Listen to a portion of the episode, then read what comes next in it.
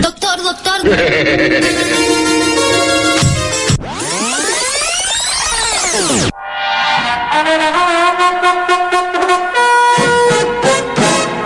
Miedo, amenaza, lucha y prevención.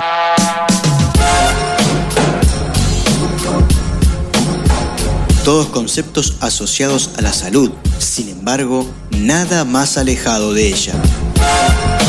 Te propongo desaprender y descubrir que la salud es conocerte, aceptarte y desarrollar todas tus dimensiones libremente para así integrarte con tu entorno y la naturaleza. Para promover salud en vez de prevenir enfermedades, arranca la columna de Ser Uno Salud Integral.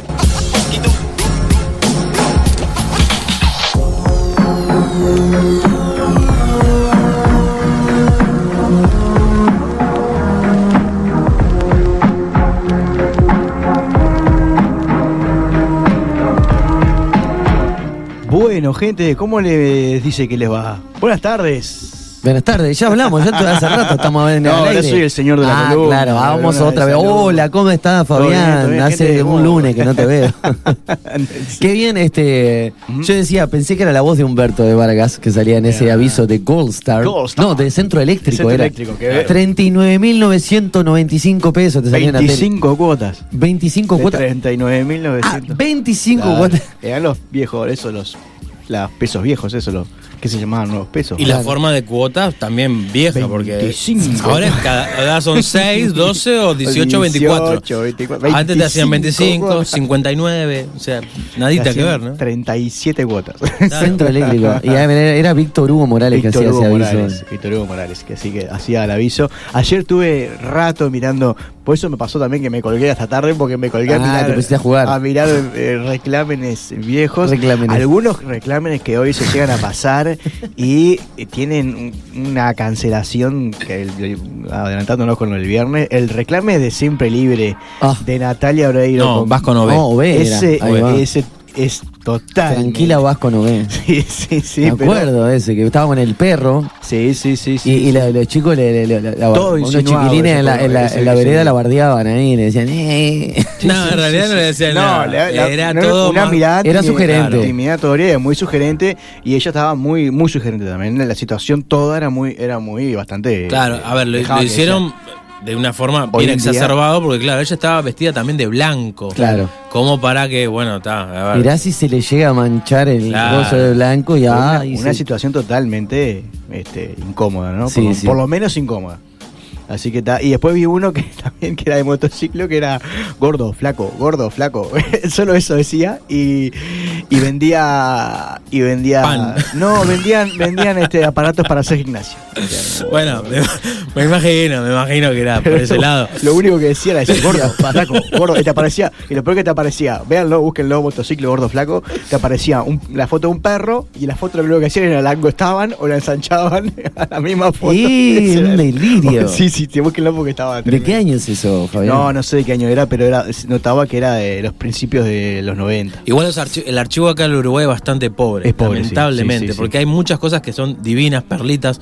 Eh, el sello Sondor tiene discos solamente de publicidades viejas, que es, pero Tremendo. divino, pero divino, de los años 30, 40. Yo creo que el. Círculo Uruguayo de Publicidad tiene un montón de registro y de cosas, o por lo menos de un tiempo a esta parte, justamente este porque Bueno, pero hay, hay tienen referencias. Cinemateca Uruguaya, por ejemplo, tuvo problemas y se le prendió fuego o se le mojó gran parte de- del, del- del trabajo que tenían este, de archivo.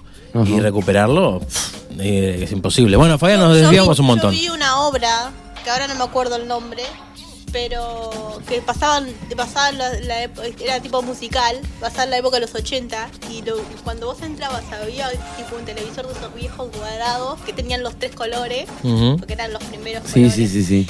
Y pasaban todo ese tipo de publicidades de- de- de- del refresco, de cosas, y estaba muy bueno. Pero eran publicidades uruguayas, estaba en la época del 80 y después se, se desarrolló la obra. Claro. Bueno, después de, este- de la, de la columna de, de nostalgia, Columna de avisos, de- Avisos. o- de, de otros tiempos. En breve, una, bueno, ¿cómo nos sentimos? Y para arrancar, que es co- es costumbre en la, en, en la columna. ¿Gastón? Yo estoy muy bien, eh, ¿Sí? por suerte. Sí, sí, sí. Puede completar un fin de semana estoico físicamente, así que. ¿No te, no te que duele se, nada? que se apagó. No, no me duele No nada. No, Bien, la verdad, eh, bien, bien. de- No, y a mí tampoco, como conté un poquito al principio, eso, me- actividad festiva y aunque un poco de trabajo también, pero eso, se vivió con mucha alegría, el cuerpo perfecto, no, no hubo que lamentar Incidente. Incidentes graves. incidentes Pérdidas. físicos ni, ni, ni nada. Ni esmanes. No, no, Está bien, tampoco. muy bien, eso está bueno. Esther Ferreira de Yo Sousa. me siento bien. Eh, felinoterapia hice todo el fin de semana con mis dos mascotas. Felinoterapia, Todo el es buena la felinoterapia. con ellos y ellos arriba mío y cosas. Re bien. Pero llegué acá y me irrité. Gatuno. ¿Llegaste acá y qué? Me irrité. ¿Te Porque traje un ¿Que disco para ver alergia? si Ah, funcionaba la jarra eléctrica y no funcionaba con mi base.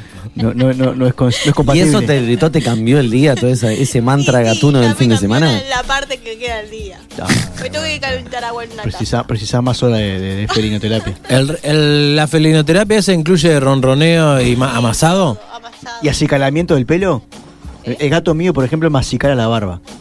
Ah, Mirá, Sí. No. te habrá dejado chocolate ahí. No, no, siempre que me, que me acuesto. te dejas whisky en el bigote Me para que vaya. Cuando te lamen la cara, ah. No, no, pero a mí acá, esta parte nomás de la, era- La barbita. la pera, la barbita. Qué qué Este, y eh, descubrí por, que, que, que es un gesto de, de cariño y que no, está. Sí, Y el amasado. Quieren decir cosas. Las uñas también. es El amasado también. Vos, Fabián Gusoni, ¿cómo estás? Bueno, yo ¿Cómo te hice eh, al Santo Botón Terapia el fin de semana y pasé bárbaro también. Y mm, terminé la semana muy contento porque se acuerdan que yo participo en un grupo eh, que presentamos un, un reclamo, una Sí, queja, lo una denuncia ver de en derechos redes. humanos. Bueno, y nada, pensando en, lo- en los pequeños que mm, bueno derechos humanos aprobó la, ide- la resolución que este no es obligatorio el uso de tapabocas a estudiantes menores A nivel de 18 nacional. a- a nivel nacional. ¿En todo el país el funciona país. eso? Sí, en todo el país porque es- Y eso, es- esto, este tipo de información, ¿no? ¿Se está difundiendo? ¿Se está poniendo en conocimiento de las instituciones públicas escolares? Eh, el tema es ese que en realidad ya era obliga ya no era obligatorio, o sea, no hay no Y hay tampoco ninguna se ponía en conocimiento. No hay ninguna ley, pero los centros los centros educativos eh, aprovechándose de que no había nadie que había que había que había salido a decir ninguna autoridad que había salido a decir que no se podía hacer, eh, se cometían algunas, se prohibía el ingreso de estudiantes, se los discriminaba. Y bueno, entonces eh, la semana pasada Re- Derechos Humanos, el Instituto de Derechos Humanos dijo que eh, privar del ingreso a estudiantes por un protocolo que no, que- la única forma que se puede privar el derecho de alguien es por ley. Y bueno, al no haber ninguna ley que lo prohíba, este, no se le puede negar porque se estaría violando los derechos de Y esto es porque es una institución pública en caso de las Pública escuelas y privada. Y privada también. Y Sí, si yo el derecho- quiero entrar a un porque no porque el derecho menores de 18 años menor de porque 18 el derecho a la, del- el derecho a la educación para los menores de 18 años entra en la, carac- en el- la característica. en la característica de eh, derecho especial entonces todo menor de 18 años se toma en cuenta como un niño y por lo tanto todos los niños tienen derecho a la educación y, la- y un derecho está por encima de cualquier eh, protocolo o norma o lo que sea Perfecto. Lo o otro sea que, o sea lo que, otro que deja, que, que deja porque uno- muchas veces a, a nosotros se nos criticaba y que deja constancia en el documento que, que expresó la Institución Nacional de Derechos Humanos es que nosotros nunca cuestionamos el protocolo. ¿recordás Un- el número de la ley? No, no, no es una, no hay ley. Ah, o sea que- no hay ley. Ah, pensé que se había generado a que- través no, de- No, lo que plantea es que no hay ley que lo prohíbe, que lo, prohíbe, que lo obligue. Y, y la otra cosa que, que te quería decir es que deja constancia también de derechos humanos que el grupo nunca estuvo en contra del protocolo. No, no, no estábamos cuestionando el protocolo, sino que estábamos pidiendo que no sea obligatorio. Que no Es sea obligatorio, por lo menos de la, para, que para la familia que sintiera necesidad de usarlo, o el niño que sintiera necesidad de usarlo, que lo usara, y el niño que no sintiera necesidad de usarlo, y la familia que no sintiera necesidad de usarlo, que no lo, que no lo usara. Perfecto, bueno, es- un gran avance. Sí, Esperemos que se sí, difunda esto y bueno, las personas que escuchen esto que sepan que sus hijas, hijos o ustedes mismos si están escuchando, adolescentes menores de 18 años no tienen la obligación de utilizar el tapaboca en los centros estudiantiles. Claro, ahí va. Bien, volvemos a, a- eh, Continuamos con el tema del juicio. Sí. Y se acuerdan que yo cerré el encuentro pasado preguntándoles, haciéndoles una pregunta. ¿Se acuerdan cuál era? No, no me acuerdo. ¿Qué ven cuando bueno, qué ven cuando ustedes ven un micrófono? Oh, lo habrás hecho en otro programa cada vez hiciste esa No, pregunta. no, lo no, hice no, con lo una dijo, taza, sí, lo hice con una taza. Es verdad, Pero quiero hacerlo con algo que los podamos ver. Por eso, Ah, como no viene una taza acá, este, puse un micrófono que es lo que tenemos todo adelante. Tenemos ¿En un qué es lo que adelante. pienso o que veo? ¿Qué ves cuando ve- qué- cu- vos ves un micrófono? ¿Qué ves cuando ves un micrófono? Y un micrófono. Un micrófono. Un cucurucho. ¿Vos estás seguro que ves un micrófono? ¿O lo que estás viendo es algo que en algún momento vos adquiriste una- un concepto de que eso era un micrófono? Claro, es- eh, eh, más bien eso. O sea, en realidad como estoy familiarizado con los micrófonos ya, ya hace mucho Claro. tiempo, eh, ya ni me lo cuestiono. Claro. Pero, Eh, es, a- a- esas palabras que la- decir, eso, es no, no te lo cuestionas, pero por más que yo que sé, tampoco me esté relacionando mucho con, no sé, cualquier cosa, con un... Con una bolsa de papel. Una bolsa de papel. Yo sé que es una bolsa de papel porque es una bolsa... Porque alguien Porque en algún vez- momento alguien me dijo, ¿qué es esto? Es una, bolsa, de papel. O, lo, o lo aprendiste solo. Eso, me di cuenta que cuando decían bolsa de papel y aparecía ese objeto, dije, ah, mira, Porque hay que. porque parece que no, pero yo, ¿eh? Bien. Presta atención. Porque hay un concepto construido colectivamente y por los tiempos en donde se generó que eso es tal cosa. Entonces, ¿qué pasa? Cuando yo veo un micrófono y te pregunto, ¿para qué sirve un micrófono? Ah, eso es otra cosa. Vos me vas a decir para qué sirve un Para micrófono. amplificar, Para la amplificar voz. la voz. Bien. Pero ¿qué pasa? ¿No sirve para nada más? Bueno, sí. ¿Para qué? Y yo qué sé, por ejemplo, si ahora. Ponele Yo, que. por ejemplo, lo puedo utilizar como una, una herramienta de agresión. De agresión, Por ejemplo. tiró toda la yerba ahí. Tiró me toda la yerba ahí. ¡Pum! Me da un ejemplo. microfonazo en la cabeza. Denuncia. Lo puedo Bien. utilizar si, por ejemplo, con el cable le ato un extremo a una parte firme del techo, me puedo trepar con el cable. este techo no te aconsejo. Mirá que lo arreglé yo, eh. arregló. Está todo Ah, legal. ¿Eso es una indirecta? Me tuve que agachar porque pasó otra indirecta. No, no, eh. Te No, aconsejo no. igual quiero balcón si querés. Pobre techo. ¿Qué pasa? Con, con todo lo que nosotros vemos, pasa lo mismo. Nosotros no vemos lo que pasa, nosotros vemos, vemos lo que construimos previamente de eso. Claro. O sea, y con este caso, me imagino, con Lo un puse micrófono. con un caso práctico como un micrófono. Con una persona pasa lo mismo. Yo cuando me encuentro con una persona no estoy viendo la persona. Estoy viendo lo que yo opino de esa persona. Claro, o mi- o mis recuerdos, ¿no? mis O lo que yo viví. mis los recuerdos que vivimos. ¿Y qué me hace hacer eso? Me hace hacer lo mismo que con el micrófono. Solo pienso que si yo me encuentro con Fede, va a pasar tal cosa. Me si yo me acuerdo con Gastón, va a pasar tal cosa. ¿Y qué pasa cuando uno hace eso? Limita las posibilidades de que pueda pasar otro tipo de cosas. Ajá. ¿Se entiende? Entonces, eso es un juicio. Por eso es tan importante el tener cuidado con lo no, no es que uno no va a poder, no es imposible que no hagamos juicio porque ta, es, es- innato de nuestra, de nuestra vida. Lo que sí tenemos que tener en cuenta que siempre los juicios que hacemos son erróneos. Porque no tenemos por qué- Siempre. sí, porque vos para tener un juicio sobre algo tenés que tener todo. Todo el Todos los elementos. Todos los elementos Claro. para, para. Entonces, yo no puedo decir. eh, emitir un juicio sobre. Lo puedo hacer perfectamente. Sí, pero sí. no puedo pretender que mi juicio sea correcto o que sea eh, preciso, porque siempre va a haber algo. Siempre hablando de, de algo que sea del otro. Nos pasa con cosas nuestras, que a veces emitimos una cosa, decimos estoy haciendo bien algo y después resulta que no lo estamos haciendo bien. Imagínense para algo que no corresponde, o sea, que está fuera de nosotros, que es externo a nuestro, que escapa a nuestro control. Sí. No, claro, parte de la polémica que se desprendió este, la columna pasada con respecto a esto, este, era que Paula de Alba estaba, eh, a quien le mandamos saludos. Inquieta. Y claro, no, o sea, por ahí ella decía, entendía que el juicio, si bien vos eh, queriendo lesionar a una persona o creyendo que esa persona por determinado comentario, porque estuvimos hablando de género en su momento, porque salió el tema, este, acá en la columna mismo, y decía, bueno, está, pero si yo esta persona yo no estoy de acuerdo, no lo voy a dejar pasar por alto. Si hace un comentario que no, no está bueno o que me parece que no deja nada positivo y yo tengo la posibilidad de decirle algo que le sume o que le aporte, entonces a eso por ahí es lo que... O sea, haciendo el juicio, por ejemplo, de que cuando es- una persona viene y te dice algo que a vos no te gusta, y vos decís, esta persona es caca, ahí estás apurando a hacer el juicio y no estás queriendo Ahí entender Lo que, y no estás dejando salir a esa persona de que sea caca. Yo quería la oportunidad de, de, de, de- como salía ese tema, de poder hablarlo, porque lo que nosotros hacemos cuando hacemos un juicio hacia, el, Ujú. ot- hacia el otro, nos perdemos la oportunidad de vivir lo que nos pasa a nosotros. Si yo viene, vení- viene él, por Sí, ejemplo. él Yo Gastón. Él es Gastón, exacto. Y le digo, Gastón es un idiota. ¿Te puedo decir Gastón es un idiota? Si me ¿Te ofende? ¿Te ofende que te digan idiota? No. Bueno, un insulto, que ¿qué, qué te ofende que te digan? Supongamos que te digan hincha de Racing. Pa, eso sí. Bueno. Oh, No, bueno, pero por ejemplo que te digan eh, que sos una mala persona. Bueno, supongamos, ¿no? Sí, Entonces, depende. ¿qué me hace? Yo parto, primero parto de lo que me genera esa persona a mí. sí. ¿tá?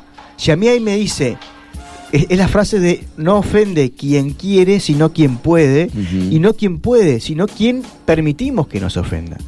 ¿Se entiende? Claro, todo Porque depende si- de lo que vos recibís. si a mí eso que me está diciendo me molesta, y vamos a la frase hecha de lo que dice fulano habla más de fulano que de Mengano, Ujú. o sea, si él me agrede, habla más de él que de mí. Pero si a mí me molesta lo que él me agrede, También es porque habla. en el fondo hay algo que me, está haciendo mover. ¿Quiere decir que sea verdad que soy un idiota? En mi caso sí, pero digo, en, gen- en general... O capaz que es algo con esa persona que te mueve. Pero lo que pa- sí, lo que yo les digo es, bueno, ¿qué sentís cuando vos te insultan? ¿Te sentís discriminado? ¿Te sentís, bueno, en vez de evitar eso y decir ¿Cómo? y, y atacar a la persona que te dijo tal cosa, tomate el tiempo para sentirte discriminado.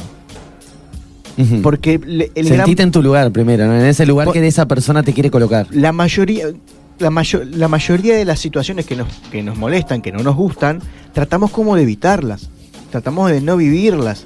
Y, lo, ide- lo- y si probamos lo contrario, si a mí me molesta que alguien me diga idiota porque me siento discriminado, me siento aislado, ¿por qué no me tomo cinco minutos para sentirme la persona más aislada del mundo y más discriminada del mundo? A ver qué pasa. A ver si no es un simple estímulo para que yo pueda vivir algo, porque lo que pasa cuando yo emito un juicio es que me estoy perdiendo de lo que está pasando. Ta, pero si vamos, por ejemplo, a un ejemplo en la niñez, ¿no? Sí.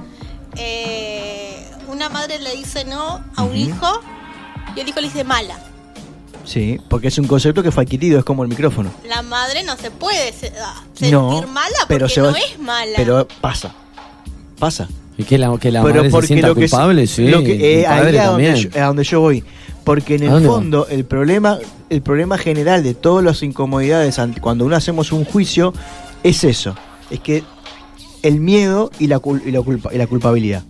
Tenemos miedo cuando yo, en vez de decir, bueno, yo sé lo que está pasando, tenemos como una necesidad de siempre decir saber lo que está pasando. Porque, ¿qué pasa? Si yo digo, no sé qué está pasando, ¿qué pierdo? Credibilidad. No, pierdo el control. Ajá. Y si pierdo el control, tengo miedo. Y si tengo miedo, no sé qué hacer. Y si no sé qué hacer, tengo culpa. Porque tengo que saber qué hacer. Entonces, en el fondo, lo único que hay es miedo y culpa.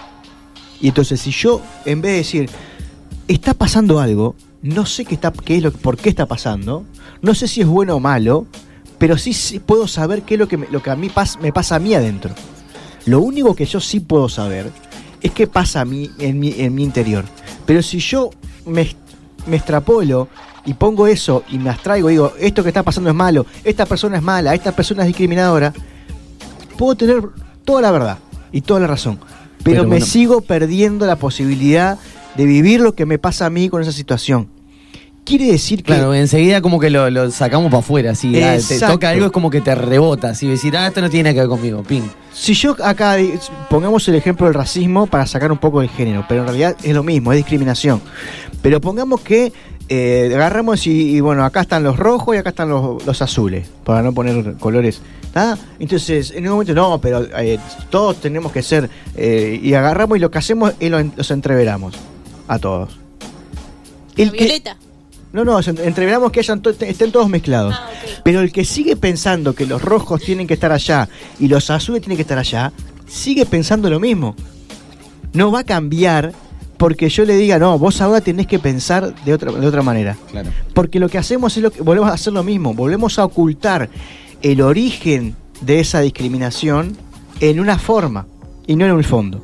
Entonces, ¿qué es lo que yo digo cuando no podemos, o, o yo no me permito, vamos a hacer así, para no generalizar, yo no me permito juzgar a alguien por más aberrante que me parezca lo que hace, porque yo no tengo todos los, los, los, componentes para juzgar a esa juzgar a esa persona.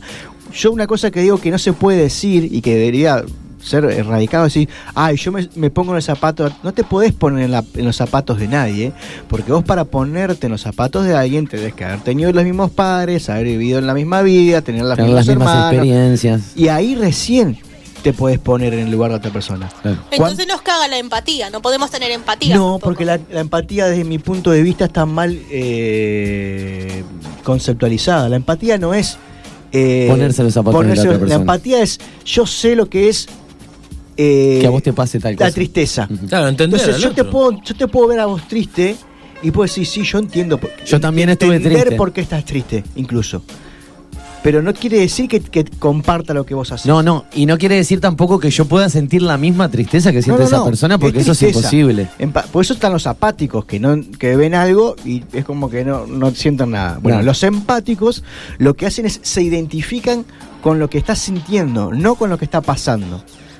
Eh, ¿Se entiende? Entonces yo puedo decir, por ejemplo, eh, y es una herramienta muy, muy útil en vez, para evitar hacer juicios en un principio, supongamos, y vamos al caso de género, una persona que eh, no, no concibe eh, la ideología, la, el- el- La identidad de la género. identidad de género de hoy en día. Yo puedo pararme y decir, esa persona no está mal. Lo puedo decir.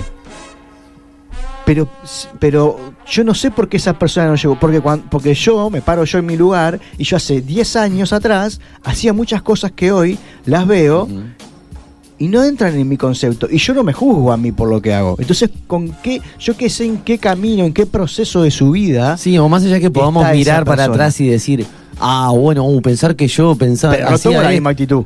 No, no, por ahí me comprendo y entiendo que Claro. me desconstruí Y- o estoy en ese camino. Pero yo con qué derecho me puedo poner en, en un lugar en donde decir yo soy mejor a esa persona porque yo llegué antes a ese proceso. Claro, por ¿Se supuesto, eso es algo que no nadie podemos es hacer. que nadie, eso lo Bueno, pero claro. Sí, pero, hay- pero es lo que esto. quiero, lo que quiero entrar.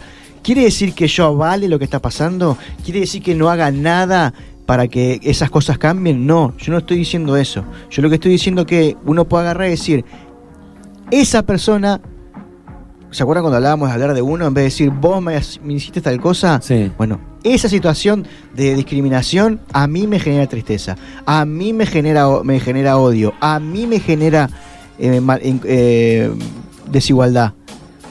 Sí, pero esa no, línea de pero no- pensamiento. pero no digo, esto es, esto es, un- esto es Es- una, una- claro. una desigualdad, esto es una injusticia, esto, porque yo no lo sé. Y yo no sé parecerá- hasta, hasta dónde la persona que está sufriendo la desigualdad no es una oportunidad para que ella misma, por, sus, por su vida, se reivindique. Que está mal, que hay que cambiarlo, sí, hay que cambiarlo. Que Pero no hay que puede encontrar la seguir- mejor manera. o pero hay que buscar una manera que sea confrontándose, construir.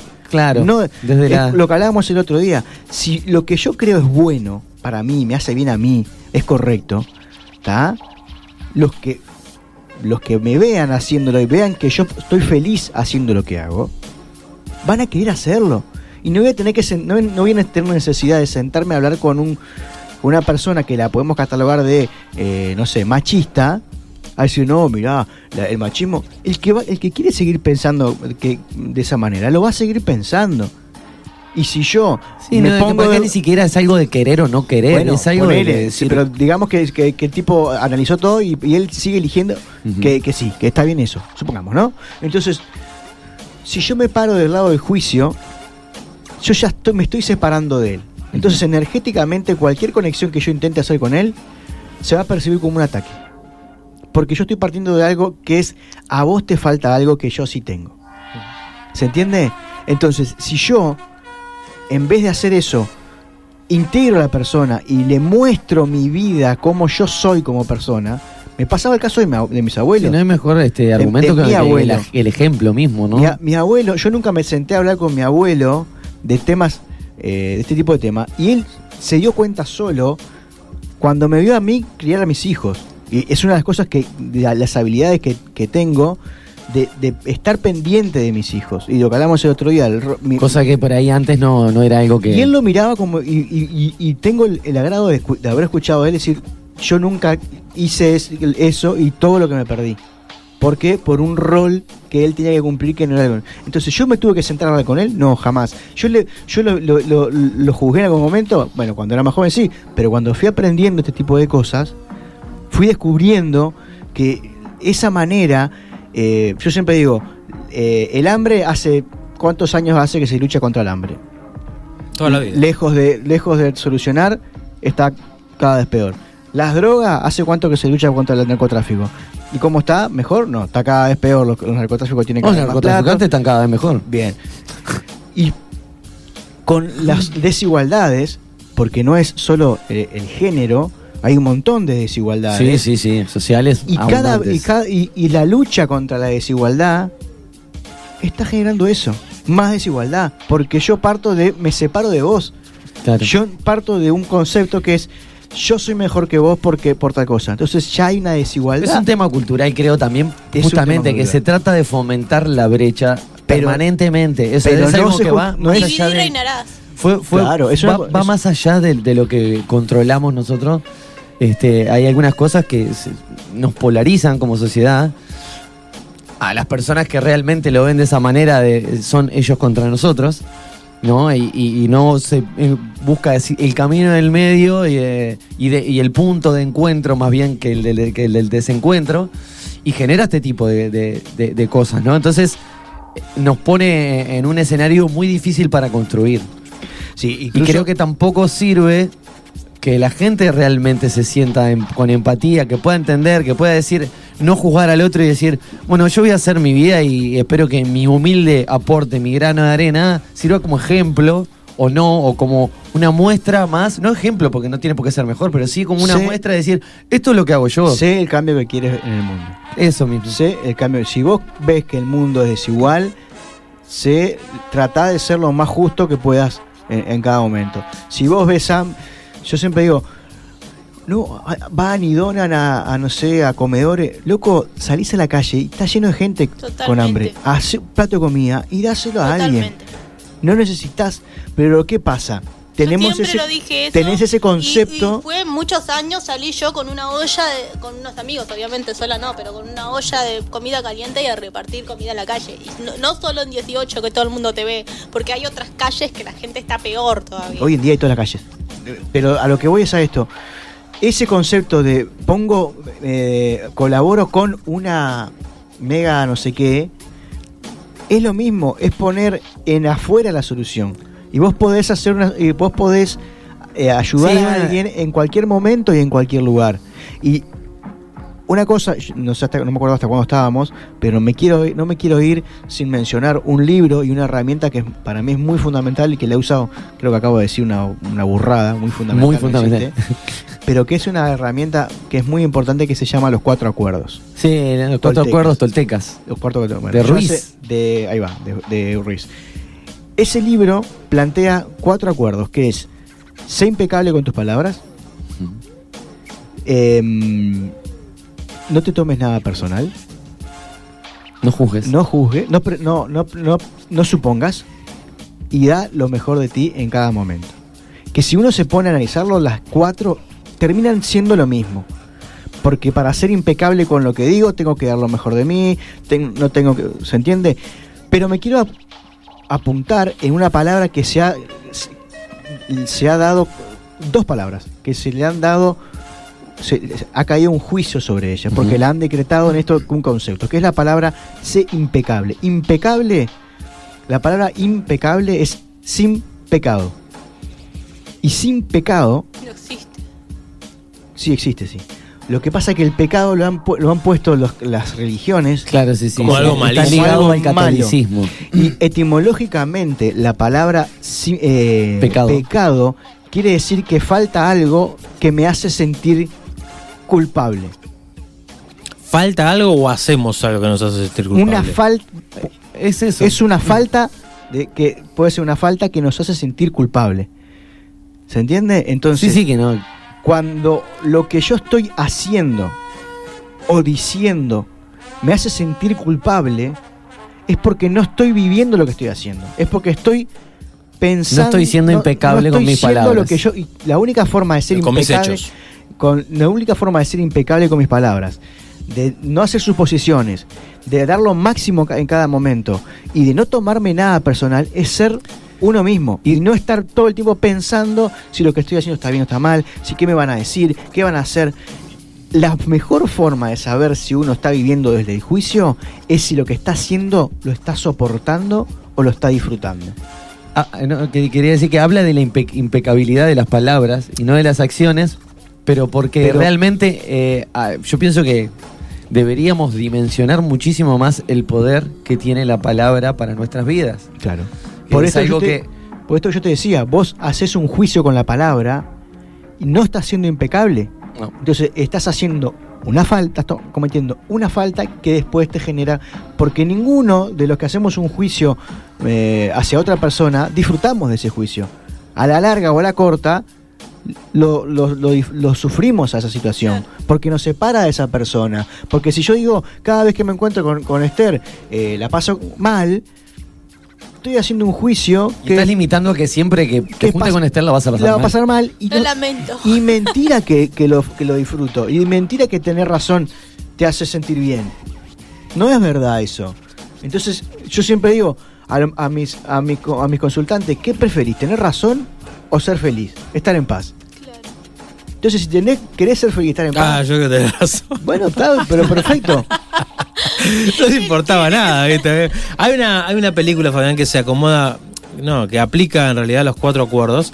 Es Cadena de Favores, que Sí, seguramente la sí, han sí, sí, visto. sí, sí, sí.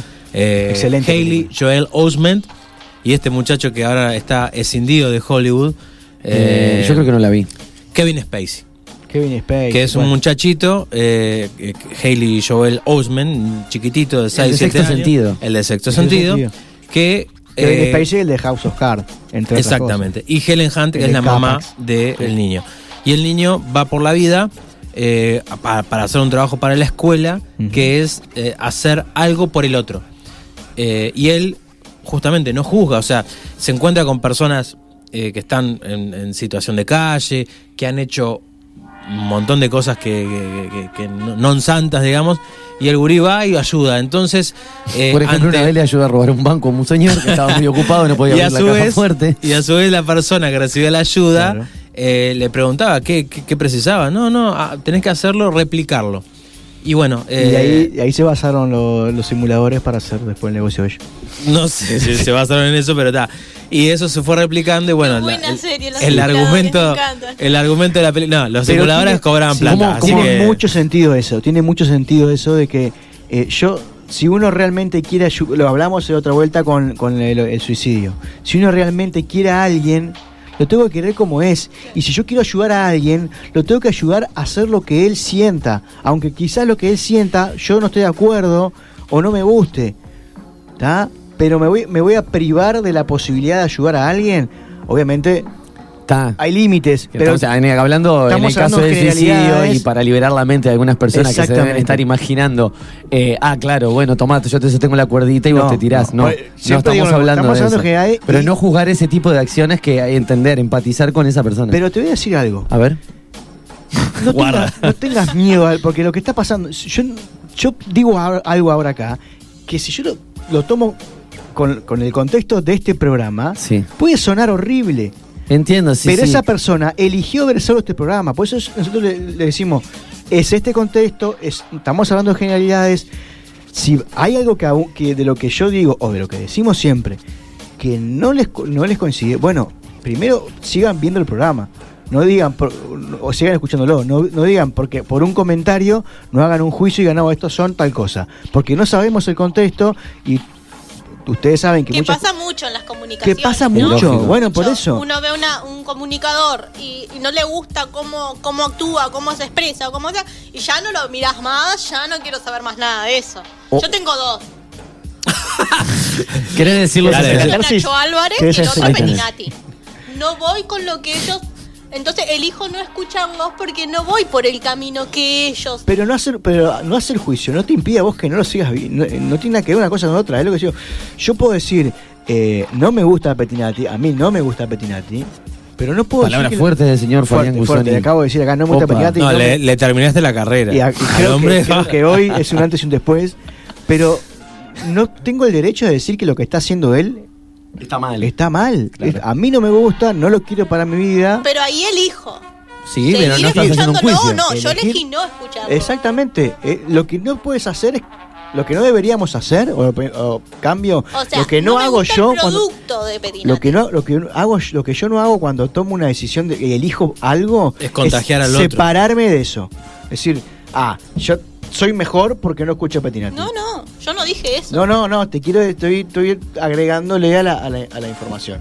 Cuando yo tomo una, elijo algo y me creo, me separa, y me hace eso que elijo, me separa de, de lo que, de eso, De la cuestión. a, a un punto de que yo me siento más, a- más por encima de esa persona, ahí estoy me estoy dando, ahí es una forma de darse cuenta que lo que yo estoy eligiendo lo estoy eligiendo desde un juicio y no desde lo mejor, de lo que yo siento que es correcto para mí. ¿Se entiende? Se entiende clarísimo, Fabián.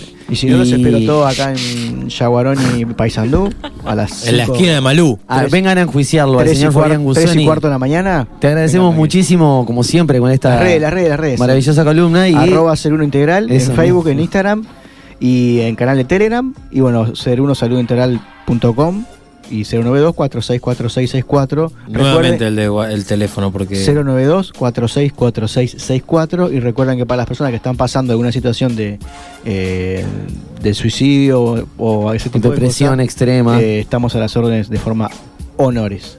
Perfecto. Eh, también le queremos decir a la gente que estamos a través de las redes, que no lo hemos dicho en la venta del programa, estamos a través de Facebook, a través de Twitch y a través de Instagram haciendo las transmisiones live. exacto. Eh, ah, se pueden comunicar a través del 095-069949 y a través de todos estos medios nos pueden enviar ustedes, bueno, ¿qué extrañan un poco? Así, ya que estamos nostalgiando, ¿no? Eh, Fabián Gusoni puso, trajo unos, unos avisos viejos. Bueno, vamos a estar hablando un poquito de eso quizás. Y no sé, alguna historia que recuerden de, de sus épocas de moza o de mozo. que no nos incluya a nosotros, por favor, Que no porque nos nosotros y queremos si nos tener incluye que no sea comprometedor. un, lengua, un lenguaje, un legajo impoluto tenemos, así que por favor, Impecable. Impecable. impecable, impecable. Joya, nunca taxi. Exacto. Bueno, así joya me respondió eh, Florencia Núñez cuando le dijimos que a las 7 la estábamos llamando. ¿Y qué te dijo? ahí. ¿Joya? Joya me dijo. Mirá, ¿viste? Eso sería un saludo nostálgico. Pero aparentemente Otro- para ella no. Otro sería pipí cucú. Pipi, claro, nunca taxi. y no, demás. jabón de olor. No, jabón Ese de- decía mi abuela. Mi Sí, abuela decía, ¿te vas a bañar? Yo le No, decía, me voy a no. bañar. Me decía, ¿te vas a bañar? Jabón palmar. Y nunca lo entendí. Jariola. Jariola era como. Jariola. O en Minga. ¿Te acuerdas de Minga, Minga? Minga. Pero la jariola no es un. Era una bebida, era una bebida, sí. No, ah, está, está, Sí, sí. listo, eso. Bueno, gente. ¿Qué escuchamos ahora, Fabián? Eh, ay, no me fijé. Oh. Bueno, nos vamos a escuchar una canción sorpresa. Eh, no, sí, creo que estaba la. La, mm, eh, La mancha de Rolando. Níquel Ah. con, Ah, con, el este- candombe de la aduana. Sí, señor, ahí va.